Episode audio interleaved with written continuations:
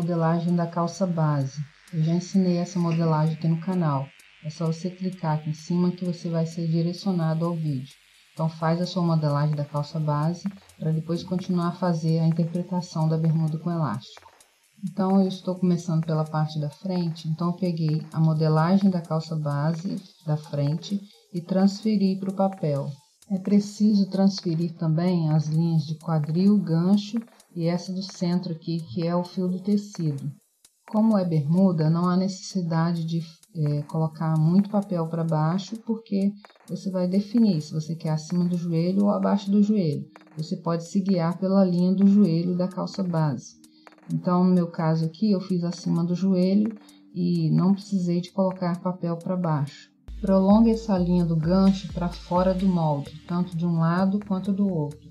Aqui na linha do gancho, na lateral, eu saí 2 centímetros. Você tem que analisar se é isso mesmo que você quer, porque se você sair 2 centímetros aqui, no, no, total vão dar 8 centímetros, porque são dois para cada parte. Então, você tem que analisar a largura que você quer a sua peça.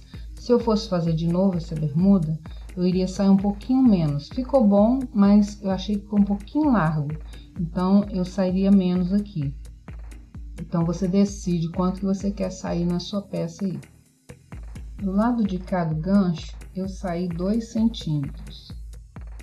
E também desci 2 centímetros.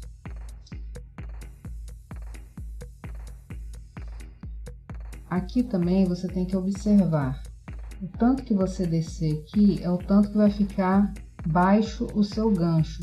Se você quer um gancho bem largão, bem abaixo mesmo, você vai descer mais. Você quer menos, você vai descer menos. Você quer é, ele justo, você vai deixar do jeito que tá.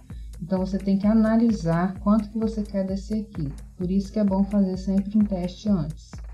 Agora eu vou retraçar o gancho aqui, ligando desse ponto até no gancho que está feito aqui antes.